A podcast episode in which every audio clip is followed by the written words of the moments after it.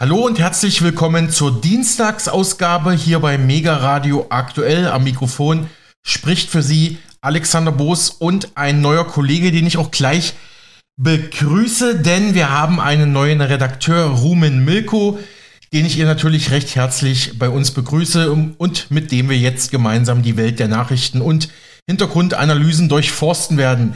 Grüß dich, Rumen. Grüß dich, Alex. Danke für die Vorstellung und ich freue mich, hier zu sein. Sehr gern, sehr gern.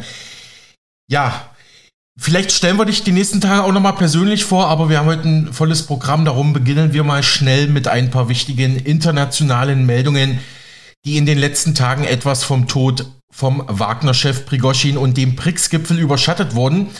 In Kambodscha in Südostasien deutet sich ein für den Westen möglicherweise entscheidender Machtwechsel an, wie die Deutsche Welle bereits letzte Woche meldete. In Kambodscha wurde nach fast vier Jahrzehnten ein Führungswechsel vollzogen. Die Europäische Union erhofft sich da einen Neuanfang und zögert daher mit neuen Sanktionen gegen das Land. Soweit dieser Bericht bei der Deutschen Welle. Weiter hieß es da, Kambodschas Langzeitherrscher Hun Sen er ist seit 1985 an der Macht, kündigte Ende Juli 2023 seinen Rücktritt als Premierminister an. Kurz zuvor hatte ebenfalls im Juli seine Regierungspartei, die kambodschanische Volkspartei CPP, bei einer manipulierten Parlamentswahl einen überwältigenden Sieg errungen. Der einzige aussichtsreiche der einzige aussichtsreiche Oppositionskandidat war gar nicht erst zur Wahl zugelassen worden, was international kritisiert wurde. Den Platz von Hun Sen hatte jetzt am 22. August, also letzte Woche, offiziell dessen ältester Sohn Hun Manet eingenommen, ein ehemaliger Militärchef. Die Nationalversammlung hat als Scheinparlament das neue Kabinett auch schon durchgewunken.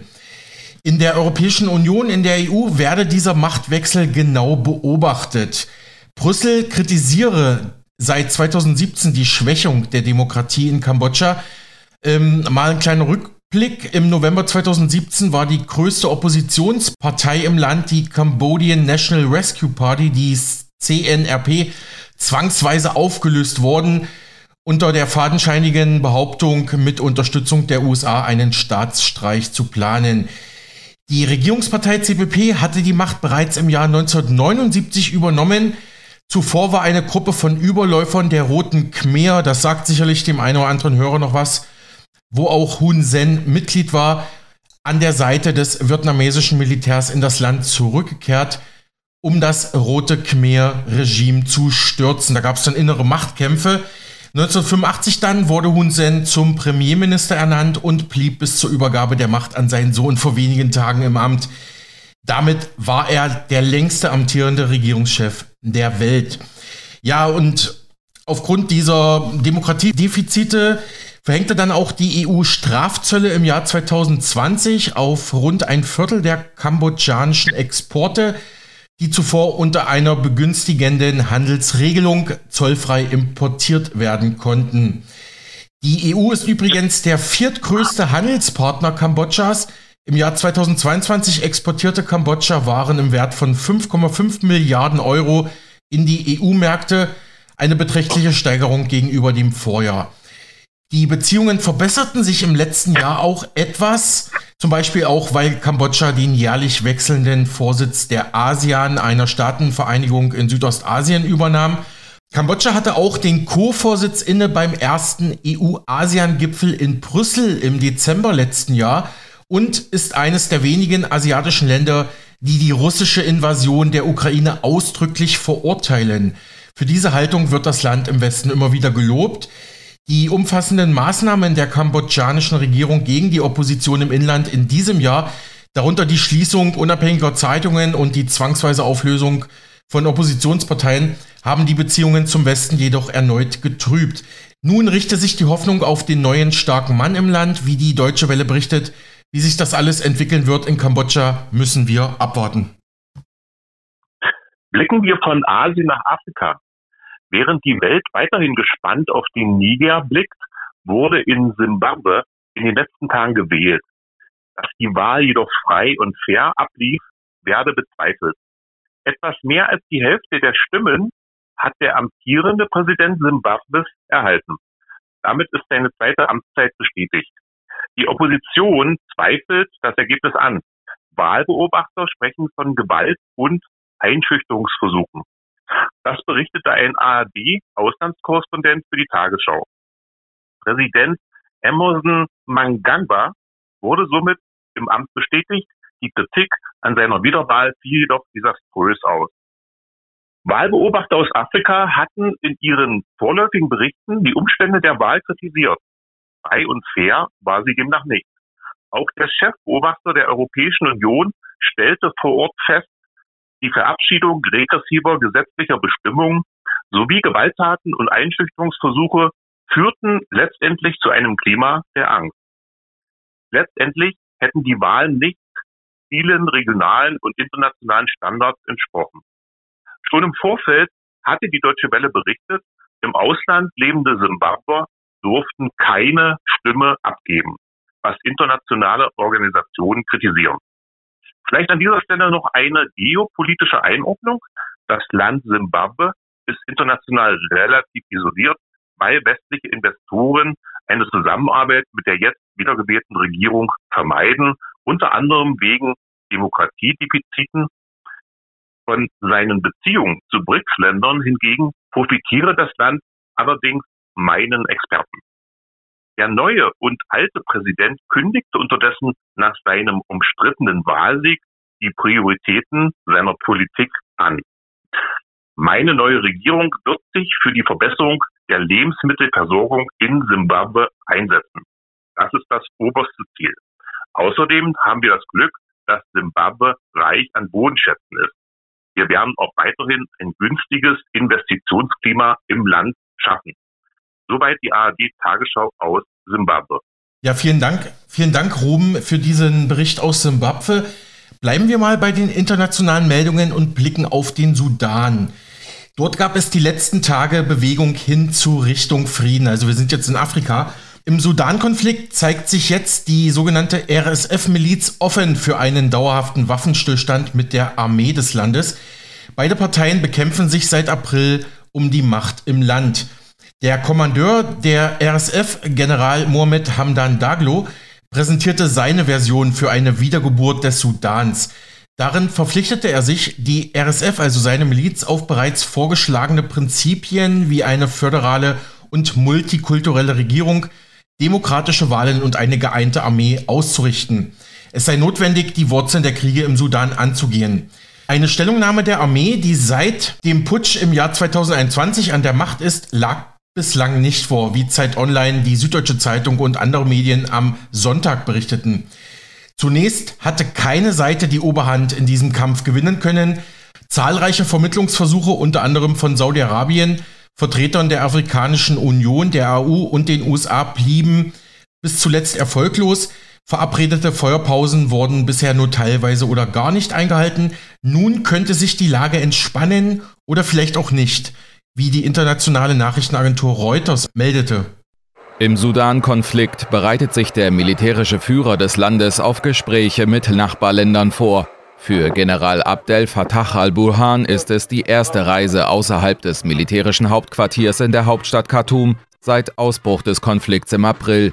Die gegnerische RSF-Miliz hat sich am Sonntagabend offen für einen dauerhaften Waffenstillstand mit der Armee gezeigt.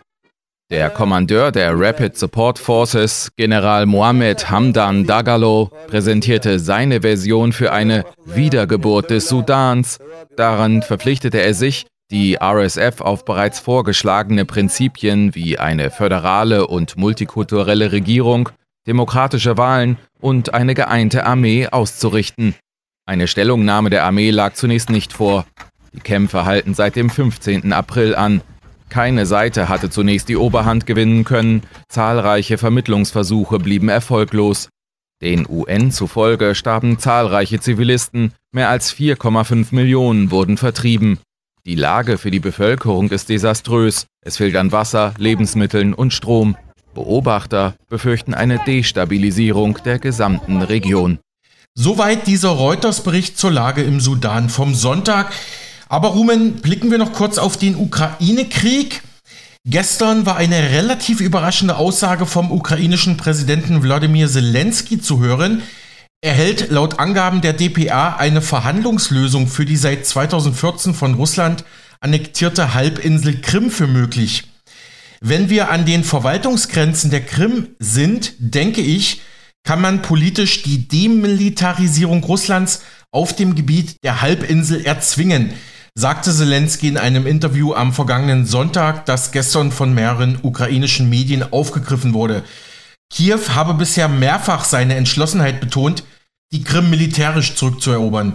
Derzeit versuchen ja ukrainische Soldaten im Süden des Landes bei ihrer Offensive besetzte Gebiete zurückzugewinnen und bis an die Küste zur Krim vorzustoßen. Danach könnte auch die Halbinsel erobert werden, obwohl da Experten durchaus verschiedener Ansicht sind, dass das nicht ganz so leicht wird für die Ukrainer, die ja ohnehin schon sehr gebeutelt sind jetzt seit Monaten in diesem Krieg gegen Russland. Laut Zelensky wäre eine politische Lösung für die Krim allerdings besser, da sie mit weniger Todesopfern verbunden wäre, also sprich Verhandlungen, Diplomatie. Zugleich betonte Zelensky in diesem Interview, dass er den Krieg nicht auf russisches Gebiet verlagern wolle, Ziel sei die Befreiung der eigenen Gebiete im Osten. Sollte die Ukraine hingegen weit auf russisches Gebiet vorstoßen, drohe die Gefahr, schnell die Unterstützung westlicher Partner zu verlieren und allein gegen Russland kämpfen zu müssen. Also ich sag mal dazu, das sind schon neue Töne aus Kiew, endlich mal Diplomatie oder wie siehst du, wie siehst du das, Rumen?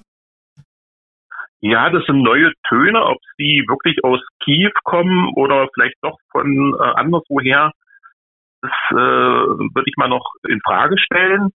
Aber Alex, lass uns mal nach Deutschland schauen.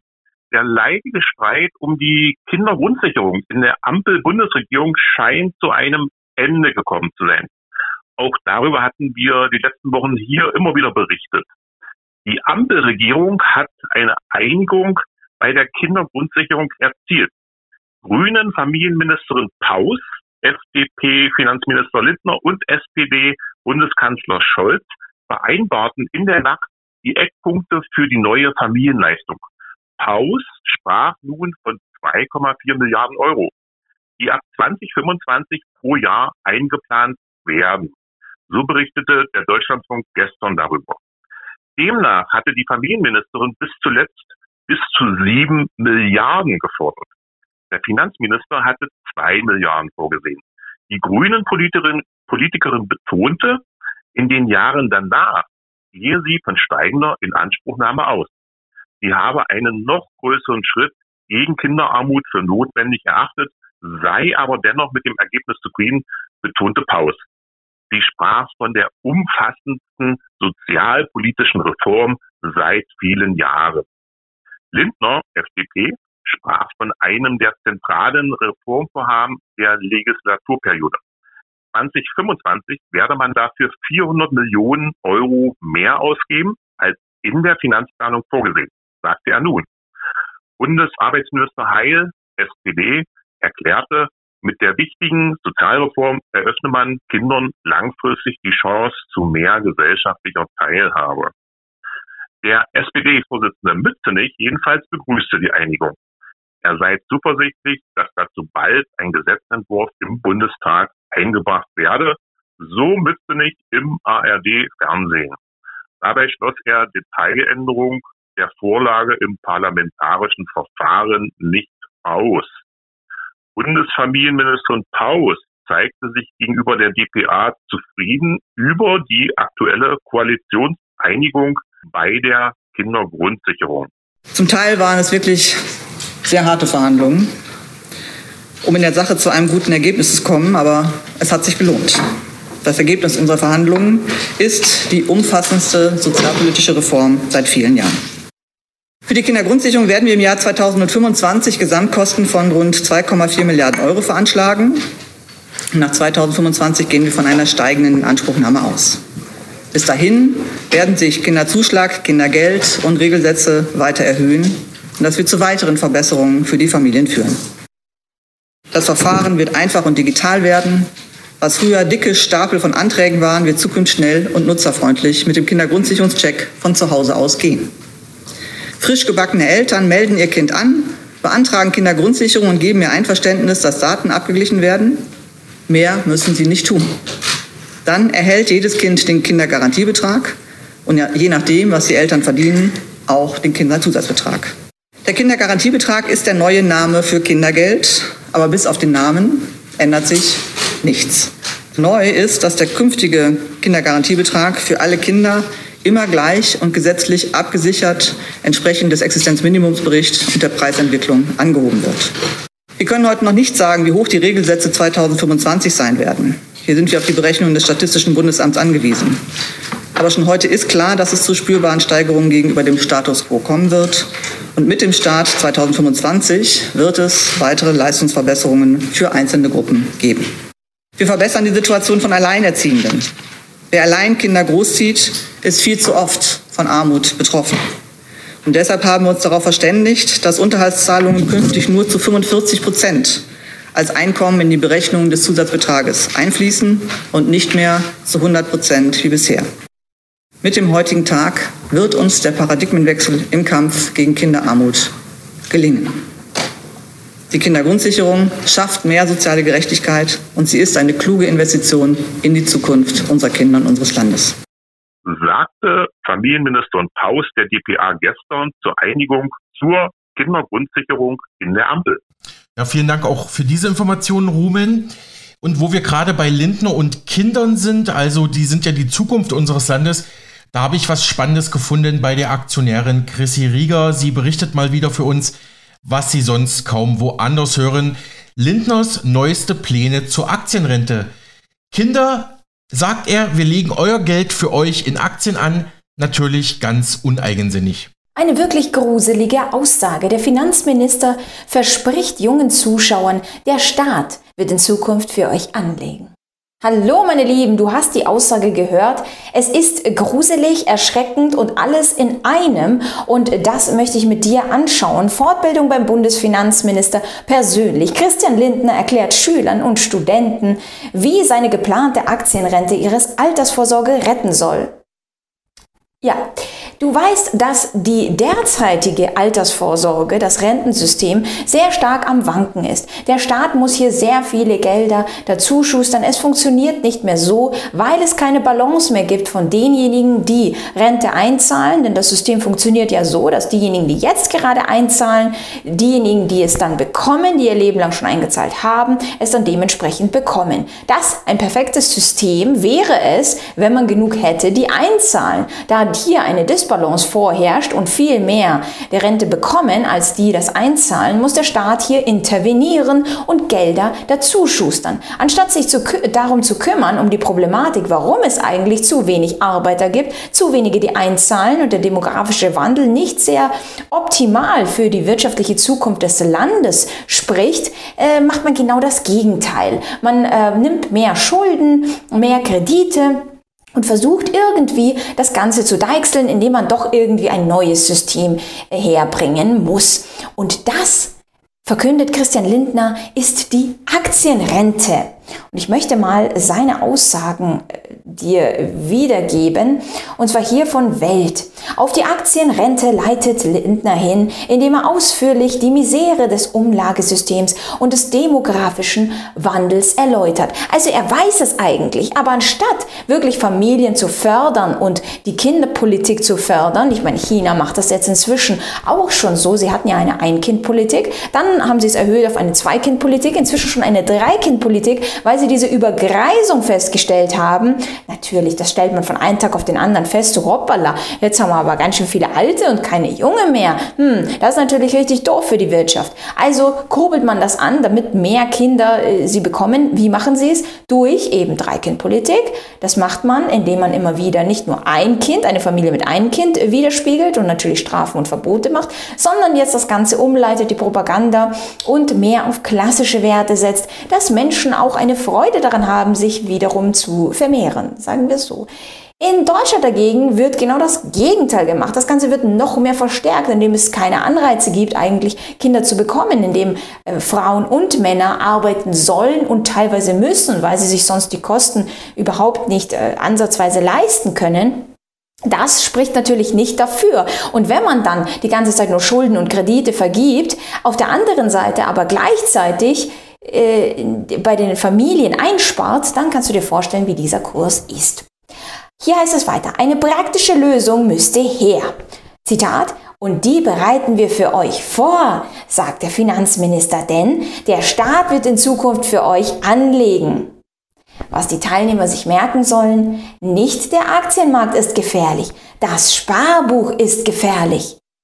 Ja, warum ist das Sparbuch gefährlich? Warte mal, durch die Inflationsrate und das aufgrund der Entscheidung der Regierungen aber das hat er dann nicht weiter so äh, formuliert, dass das so ist, sondern der Staat, der wird sich natürlich um euch kümmern, kleine Zuschauer, ja? Also gar nicht den Mut verlieren und vor allem Aktien, denn Aktien sind in dem Fall, wenn der Staat das macht, nicht gefährlich.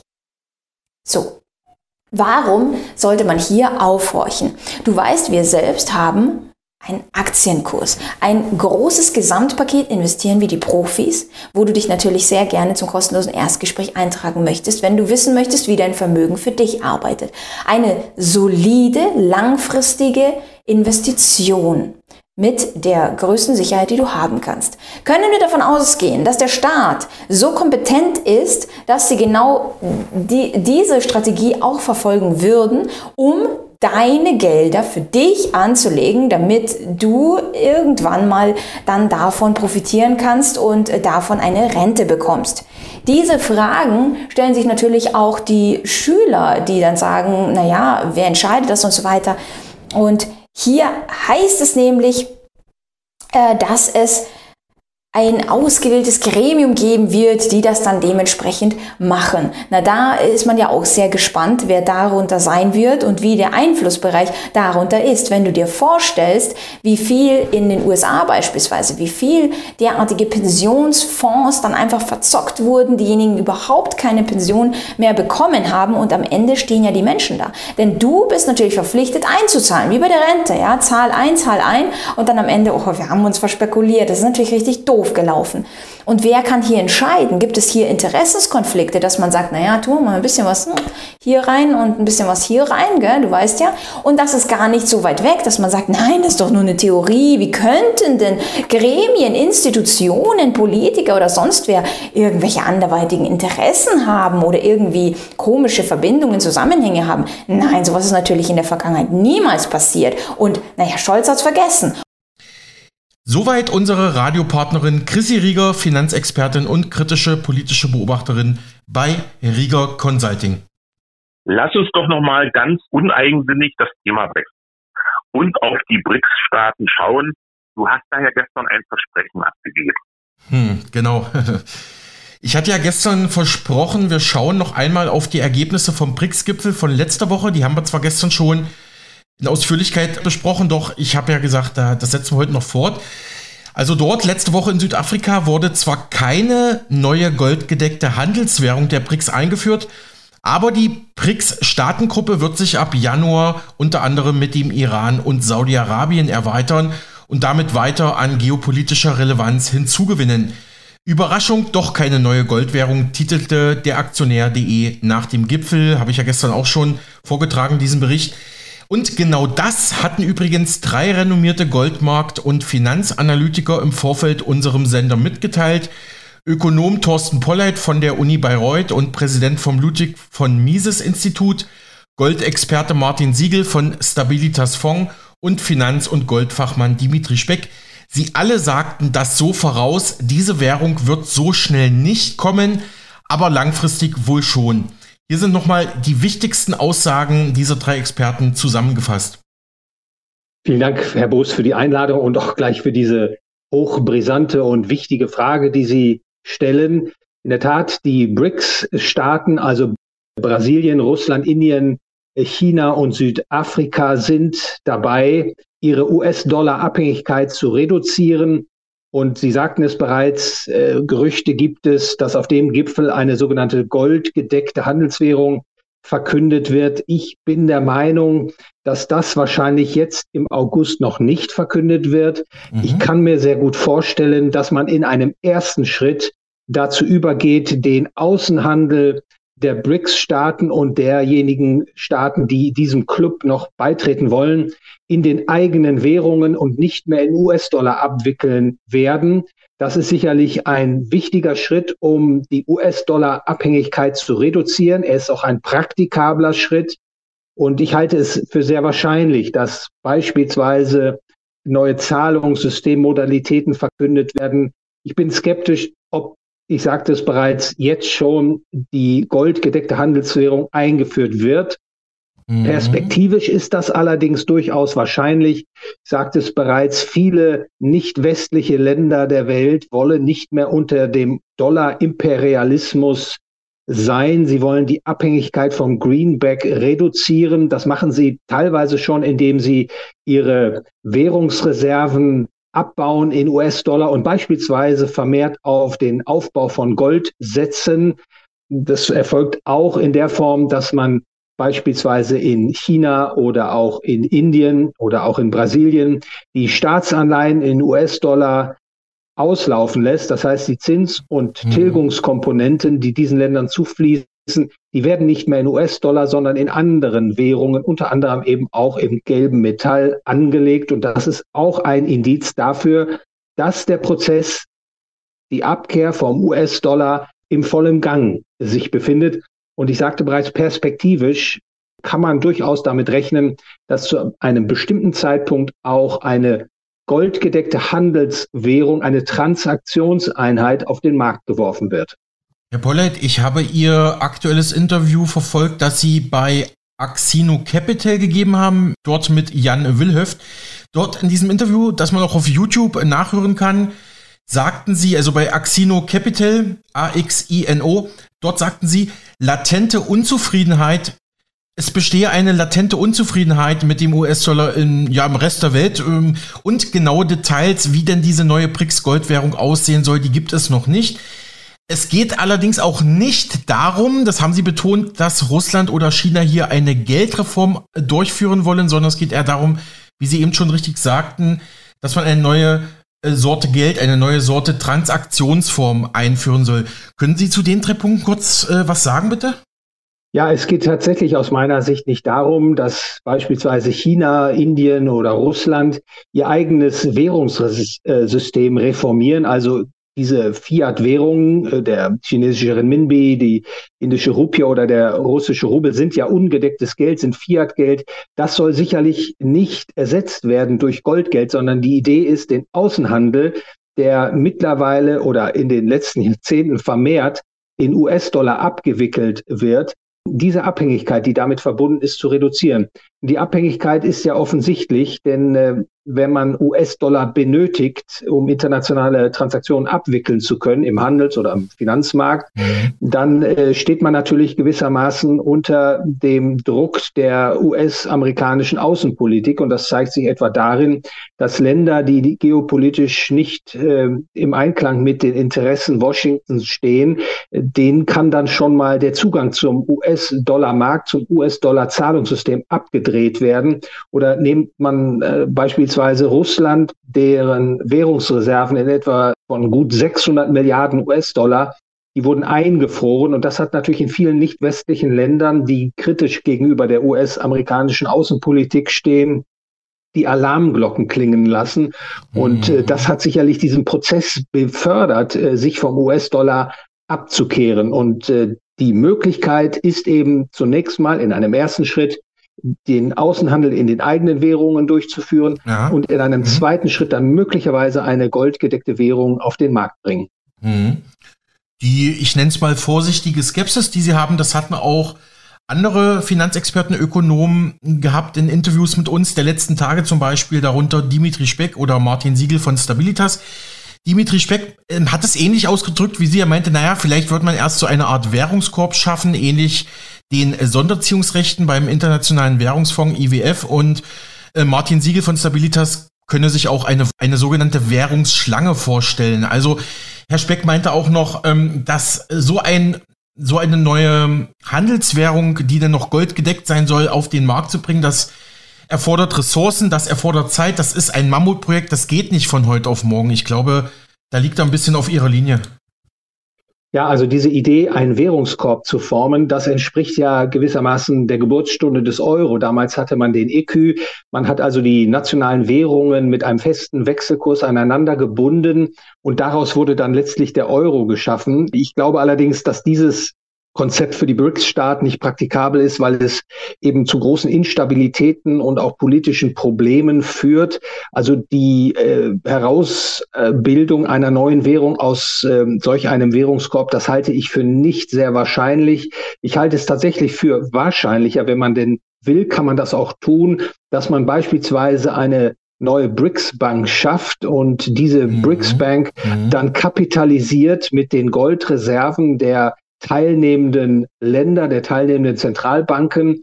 Und dann kann diese BRICS-Bank tatsächlich Kredite vergeben in einer Währung, die man dann beispielsweise BRICS Gold nennt. Diese mhm. Bank kann dann auch internationale Goldeinlagen entgegennehmen gegen Ausgabe von Schuldverschreibungen.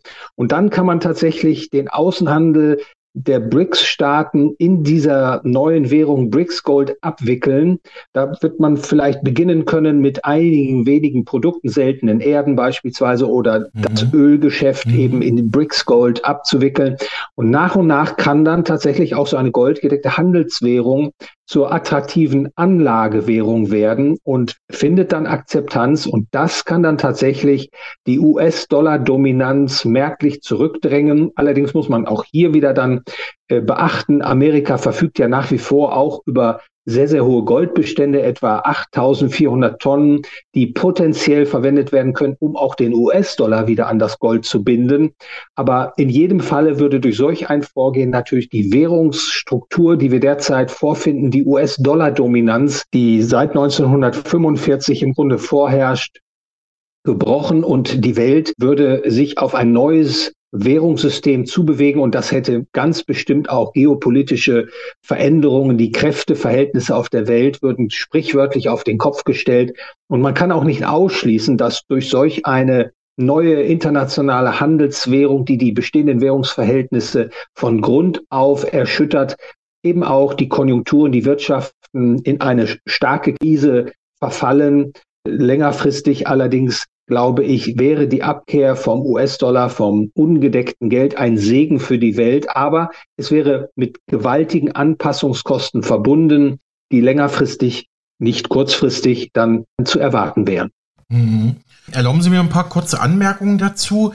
Finanzexperte Martin Siegel sprach auch davon, sollte das jetzt wirklich so kommen, wie sich das manche schon erhoffen, dann wäre die BRICS-Region eine absolute Rohstoffweltmacht, weil also wenn man einfach die Ressourcen von, von Russland allein sieht und dann noch in Kombination mit Indien, China, das wäre eine absolute Rohstoffweltmacht, so hat er es bezeichnet. Und Herr Speck, Dimitri Speck nannte die neue Währung schon inoffiziell R5, weil ja alle Währungen, Nationalwährungen von Brasilien, Russland, China, Indien, Südafrika, die fängen ja alle mit einem R wie Rand oder Real oder Renminbi Rubel an, ja.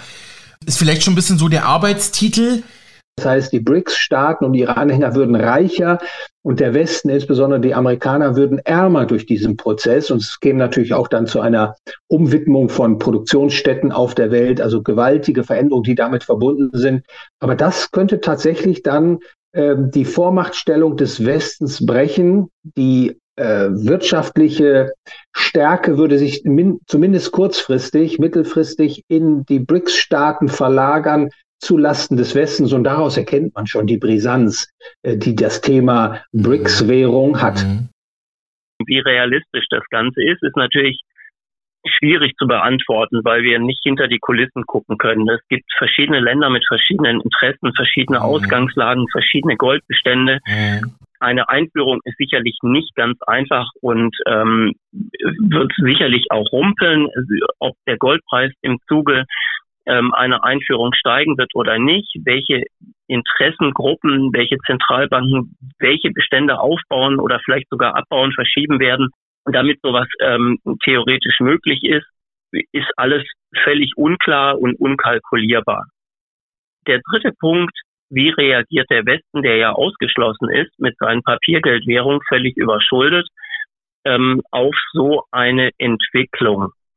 Und da glaube ich, dass es ähm, schon eine große Gefahr gibt, dass die Amerikaner, die USA, äh, die weltweite Währungsführungsrolle verlieren könnten oder jedenfalls Angst davor haben, sie, sie zu verlieren und dass deswegen ganz, ganz ungute äh, Geschichten passieren könnten und Hinweise haben wir immer wieder ähm, aus äh, China, Taiwan, dass der Konflikt angeheizt wird. Das ist natürlich ein Hebel, um China in einen riesigen Konflikt hineinzuziehen.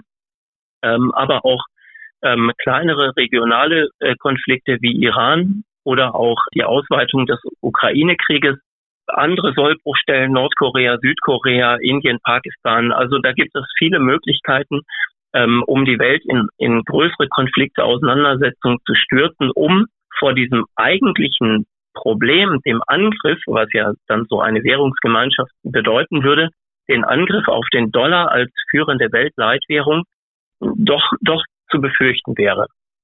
Hm. Ich hatte vor knapp zwei Wochen ein Interview mit dem Goldmarktexperten Dimitri Speck und der meinte, also das sieht auf dem Papier ganz gut aus, aber in der Praxis gibt es da doch noch einige Baustellen, haben Sie auch gerade ein bisschen darauf hingewiesen, Herr Siegel. Ähm, Dimitri Speck meinte, also eine richtige goldgedeckte Handelswährung so wie früher einzuführen, das ist ein Mammutprojekt, das dauert auch seine Zeit, das sei teuer.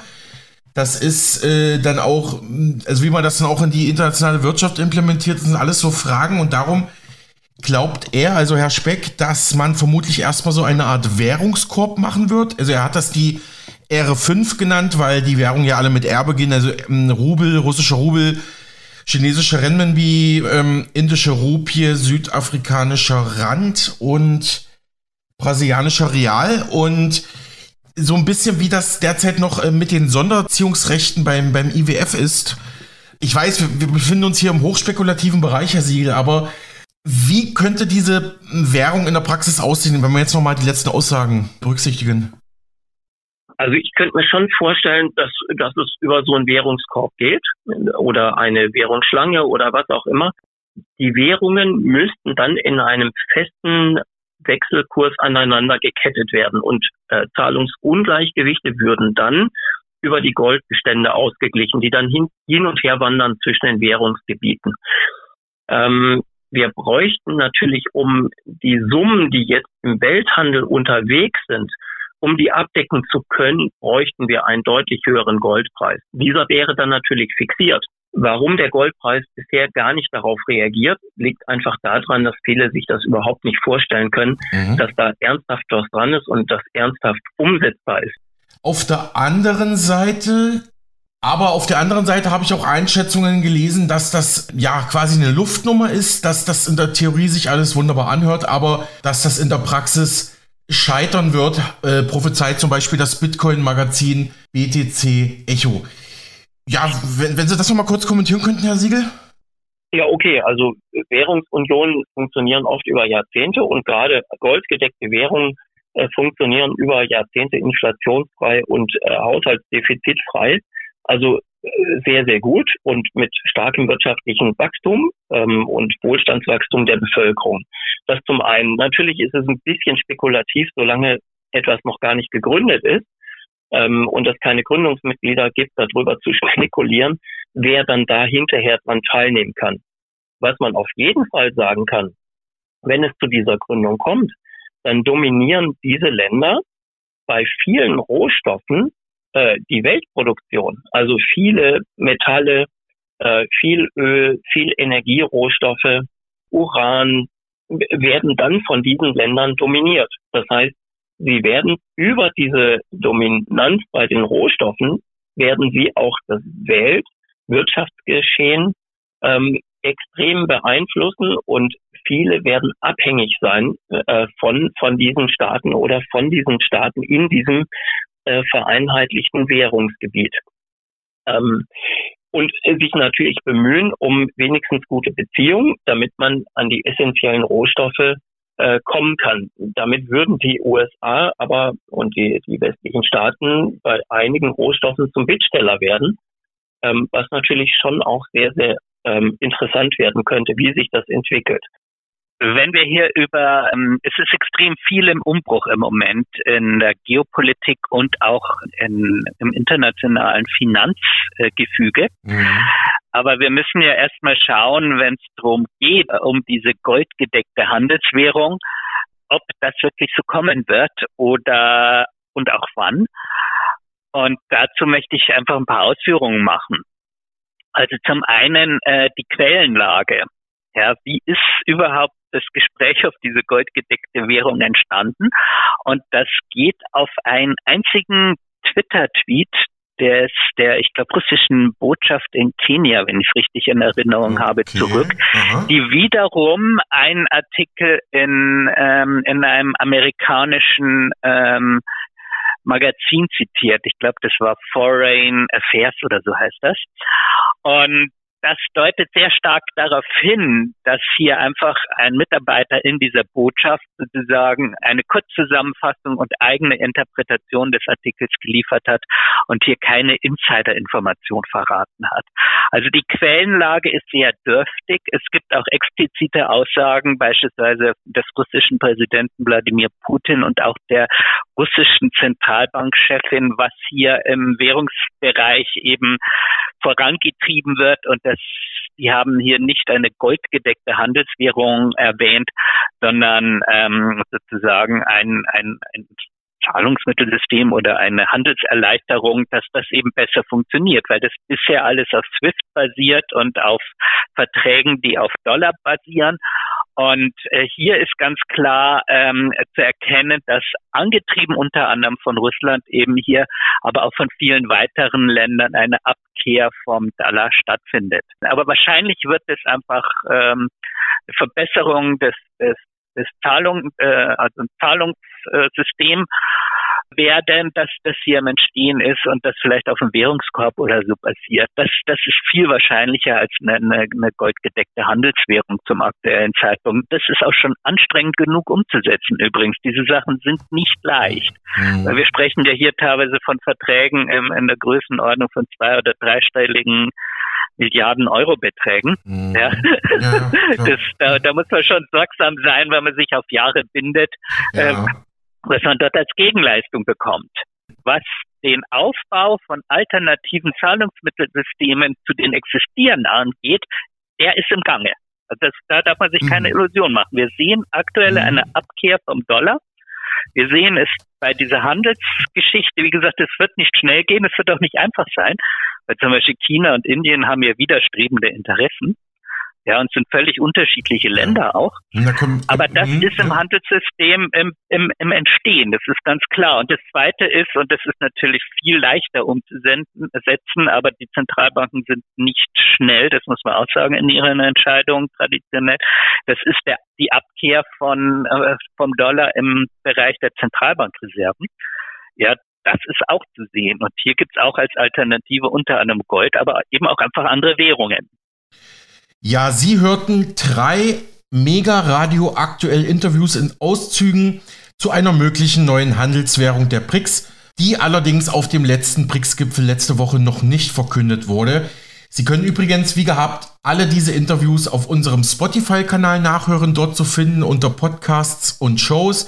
Mega Radio aktuell, das neue Inforadio und dann einfach runterscrollen. Thorsten Polleit im Mega-Radio-Interview, exklusive Analyse zur eventuellen neuen Goldwährung der BRICS. Dimitri Speck im Mega-Radio-Interview, exklusive Analyse, neue Goldwährung BRICS und auch Martin Siegel, Stabilitas Fonds im Mega-Radio-Interview, exklusive Analyse zur neuen BRICS Goldwährung. Also ich glaube einfach BRICS Währung, exklusive Analyse müssten Sie eigentlich auch schon im Suchfeld ein paar Treffer haben. Da können Sie ja immer unsere Highlights von unserem Programm nachhören so wie Sie es gewohnt sind. Äh, ich kann es ja kaum erwarten, die neue Währung, äh, die wievielte äh, ist es dann? Müsste ich mal nachzählen. Haben wir jetzt leider nicht die Zeit dazu. Alex, wir kommen ja langsam zum Ende unseres heutigen Kollegengesprächs. Hast du denn, wie es traditionell unsere Art ist, noch eine heitere Meldung mitgebracht? Ja, habe ich, Rumen, obwohl heiter ist ja immer so eine Ansichtssache. Also für uns als Mediennutzer, als Zuhörer, Zuschauer ist das vielleicht ganz spannend, aber für die Betroffenen vielleicht nicht so. Denn ich habe ja tatsächlich einen Medienkrieg in Deutschland gefunden. Zwei Medien, die wir auch immer wieder zitieren, haben sich tatsächlich ge gebieft oder gestresst, wie man neudeutsch sagt. Und zwar The Pioneer, das relativ neue Medium von Journalist Gabor Steingart. Das ist eher liberal-konservativ ausgerichtet und die fahren auch immer wieder mit ihren Pionierbooten, zum Beispiel auf der Spree in Berlin umher oder auch auf anderen Flüssen in Deutschland und führen dort auf diesen Schiffen dann auch Interviews, zum Beispiel mit Ex-SPD-Minister Gabriel oder auch einem ehemaligen Ministerpräsidenten von Schweden oder der Chef von E.ON war auch schon da. Also immer hochrenommierte Leute, die versuchen da auch immer ein bisschen tiefer in die Materie einzusteigen. Ja, und im Kern geht es jetzt um Folgendes, wie The Pioneer vor wenigen Wochen berichtete. Zitat. Auch die fortgesetzte Spiegelkampagne gegen The Pioneer entfaltet eine nicht minder solidarische Wirkung. Viele tausend Leserinnen und Leser meldeten sich privat und in den sozialen Medien bei uns. Nicht alle sind Pioneer-Fans, aber alle legen Zeugnis ab von einer demokratischen Wehrhaftigkeit, die sich durch eine manipulative Berichterstattung wie jetzt durch den Spiegel nicht mehr beeindrucken lässt. Im Gegenteil, viele Journalisten anderer Medien, aber auch die eigenen Leser knöpfen sich den Spiegel nach seiner Vier-Seiten-Story unter falscher Flagge auf Twitter und auf der Spiegel-Homepage selbst vor. Hier habe ich mal ein paar Leserstimmen zusammengetragen. Da schreibt einer, dem Spiegel scheint ja mächtig die Düse zu gehen. Und ein anderer, wieso braucht der Spiegel sechs Korrespondenten, um zu enthüllen, dass Gabor Steingart gerne sein Schiff vermietet, genauso wie es auf seiner Website seit Jahren angeboten wird. Lächerlicher geht's wohl echt nicht mehr. Und noch eine andere Stimme, da setzt der Spiegel gefühlt seine halbe Redaktion auf den ungeliebten Ex-Kollegen an. Also damit meint man äh, Steingart. Und am Ende fällt das Werk wie ein Soufflé in sich zusammen. The Pioneer weiter. Der Spiegel will offenbar enthüllen, was auf unserer Website und in vielen unserer Newsletter steht. Wir haben ein anderes Geschäftsmodell, das auf die Einflussnahme von Stiftungen wie der Bill und Melinda Gates Stiftung verzichtet und bewusst keine Anzeigenerlöse erzielt. Fazit, Rudolf Augsteins Idee, also Augstein war ja der Gründer des Spiegels, also Rudolf Augsteins Idee war die einer non-konformistischen Zeitschrift für ein Land, dessen Bürgertum an seinem Konformismus fast erstickt wäre. Da, da spielt man natürlich auf die Zeit unter Hitler an. Diese Idee wird heute von seinen Nachfolgern verformt. Mit großer Härte versucht man, Andersdenkende und ihre Geschäftsmodelle hier wie bei The Pioneer zu diffamieren. Augstein machte einst Jagd auf große Politiker wie Strauß und Flick. Seine Nachfolger machen Jagd auf die publizistische Konkurrenz. Augstein, der alte Spiegelchef, nahm sich die Mächtigen vor. Heute nimmt der Spiegel 5,4 Millionen vom sechsreichsten Mann der Welt und seiner Melinda und Bill Gates Stiftung. Und damit lassen sie dann Redaktionsarbeit finanzieren. Früher nannte man das gekaufte Presse. Denn äh, nachweislich lässt sich der Spiegel seit Jahren von der Gates Stiftung aushalten, finanzieren. Von 2019 bis 2021 erhielt das Magazin wohl eine Summe von rund 2,3 Millionen Euro laut Medien. Das waren dann 760.000 Euro im Jahr, die den Spiegel mitfinanzieren. Doch hier komme die erfreuliche Nachricht, Soße Pioneer. Die Leserinnen und Leser spüren diesen Zeitenwechsel und sind mehr als nur verstimmt. Ähm, man dankt dann noch allen Zuschriften für die demokratische Wehrhaftigkeit. In ihnen lebe die Idee von Augstein fort. Der Spiegel und The Pioneer sind Wettbewerber in den deutschen Medien, aber doch keine Feinde. Seit dem Tod mhm. von Rudolf Augstein tut das Nachrichtenmagazin drei Dinge, die es vorher nicht getan hat. Erstens, der Spiegel lässt über Jahre einem Märchenerzähler wie Klaas Relotius freien Lauf, der als Reporter da angestellt war und unter anderem erfundene Reportagen über schießwütige Trump-Anhänger lieferte und dafür intern und extern gefeiert wurde. Niemand wollte etwas bemerken, bis der Skandal schließlich doch aufflog. Sie erinnern sich vielleicht mittlerweile, ist das Ganze ja auch schon verfilmt worden, diese Relotius-Geschichte, wo er da sich Stories einfach nur ausgedacht hat. Ein weiterer Punkt, der Spiegel greift mittlerweile seine Mitbewerber an und versucht mit einer Mischung aus bösartigen Unterstellungen und falschen Fakten, also Fake News, diese zu beschädigen. Mehrfach wurde The Pioneer Opfer dieser Machenschaften. Unter dem fadenscheinigen Vorwand, man verteidige den unabhängigen Journalismus, finde Konkurrenzbekämpfung statt. Vor allem die, wie The Pioneer selbst schreibt, großartige Geschäftsentwicklung ähm, wird, werde diesmal angefeindet und zwar zu 100% grundlos. 99 Fragen des Spiegel erreichten uns, auf die wir 99 Antworten gegeben haben. Ja, soweit erstmal hier die Reaktion von The Pioneer. Rumen, du hast dir mal angeschaut, was der Spiegel zuvor diesem Medium unterstellt hat. Ja, genau, Alex. Ähm, der Spiegel schreibt dazu, das Online-Portal The Pioneer brüstet sich mit unabhängigem Journalismus, weil es auf Anzeigen verzichtet. Stattdessen dient es sich Unternehmen an, die das Redaktionsschiff mieten, was sich anscheinend auf die Berichterstattung auswirkt. Das berichtet der Spiegel am 18. August äh, diesen Jahres. Weiter hieß es dort, was The Pioneer so einzigartig macht, schwer zu sagen. Die Prahlerei vielleicht, wenn das Berliner Medien-Startup irgendwie herausragt, dann jedenfalls damit, dass sich auf den lila Webseiten normalerweise nicht mal Spurenelemente von Selbstzweifeln blicken lassen. The Pioneer? Einfach grandios. Wir sind die, auf die wir gewartet haben, heißt es da. Und neue Medien werden so selten geboren wie neue Sterne. Erinnert mich irgendwie an Nietzsche. Geht man weiter im Text, liest man, das Portal, mitfinanziert von Axel Springer, herausgegeben vom Ex-Handelsblatt und Ex-Spiegelmann Gabor Steingart, feiert sich für 40.000 zahlende Abonnementen und nichts weniger als den und nichts weniger als den Journalismus einer neuen Zeit.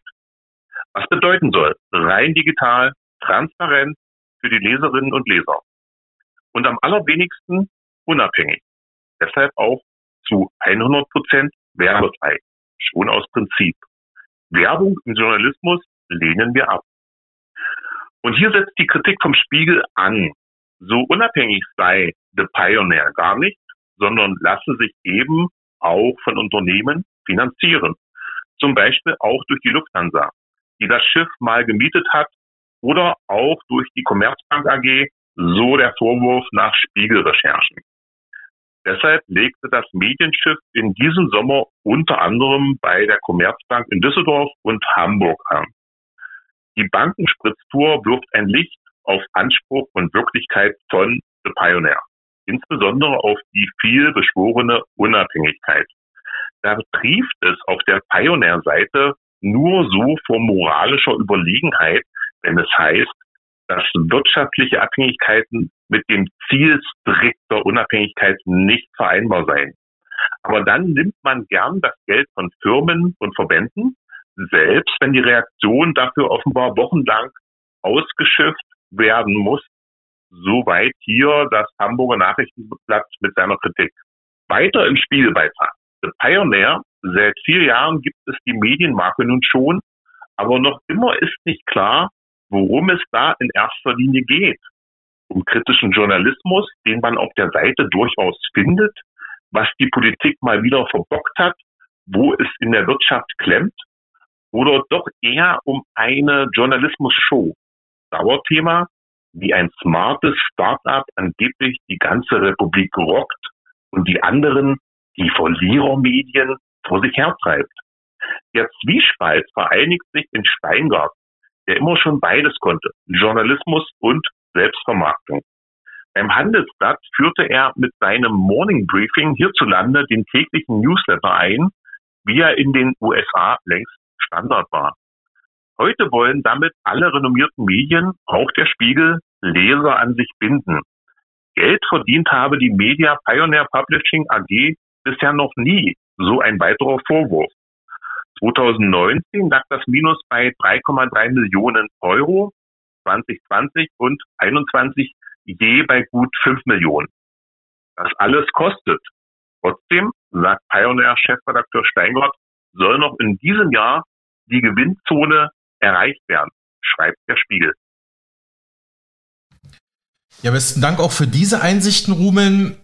Ich gebe mal ein Statement ab. Wir hier bei Mega Radio aktuell halten uns da natürlich neutral und werden auch in Zukunft aus beiden Medien zitieren, also aus dem Spiegel und auch bei The Pioneer.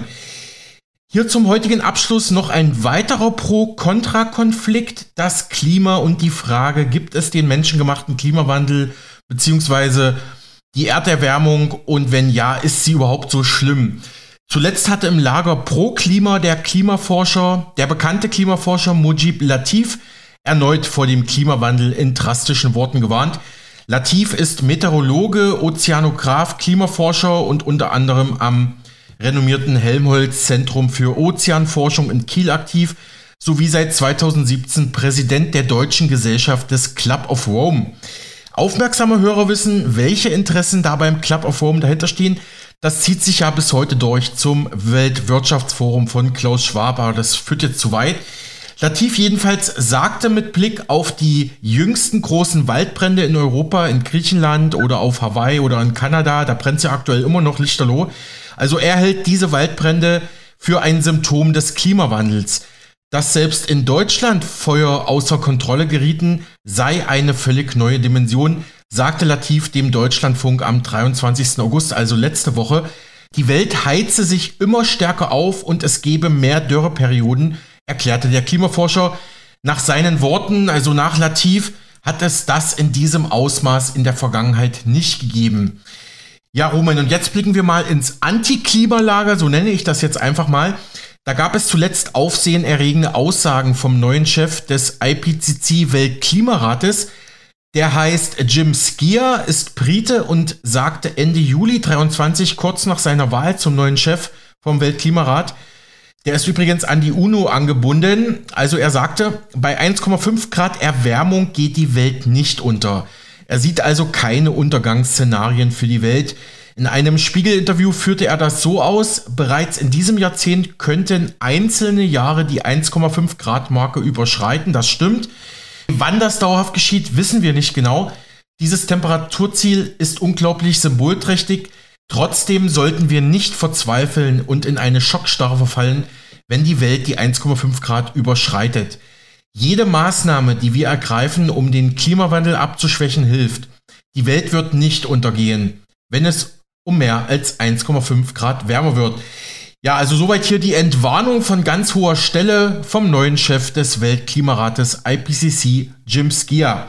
Und auch unser Radiopartner, der Bestsellerautor und Ökonom Marc Friedrich, hat das gewohnt bissig kommentiert. Nach den Horrormeldungen des Hitzesommers, der katastrophalen Dürre und jetzt werden wir alle verbrennen bei 46 Grad im Schatten, sehen wir jetzt auf einmal ein ungewöhnlich kühles Wetter in Deutschland. Ich habe sogar vor einigen Tagen meinen Holzofen angemacht, aber pst, verratet mich nicht. Ja, es hatte 12 Grad. Sorry, da friere ich. Und auch jetzt hier, August sieht es relativ regnerisch im Süden Deutschlands aus. Mit Temperaturen, ja, zwischen teilweise 15, 16 Grad bis 22, 26 Grad. Also alles andere als ein Hitzerekordsommer. Und ja, die Frage ist, was glaubst du? Klimawandel? Ja, natürlich, der findet statt. Aber wird die Welt jetzt untergehen? Der neue Chef des IPCCs sieht das jedenfalls nicht und sagt, es ist ein Ende der Untergangsszenarien angebracht, weil das hilft keinem weiter. Sehe ich genauso. Wie ist deine Meinung? Soweit der fröstelnde Marc Friedrich im Sommer 23 zur Klimafrage. Ja, und damit sind wir am Ende angekommen. Lieber Rumen, ich bedanke mich für dieses schöne Kollegengespräch. Vielen Dank für deine Recherche und Informationen. Wünsche dir noch einen schönen Tag, ne? Ja, danke, Alex, für das Warm-up. Wir machen Nachrichten und hören uns danach gleich wieder.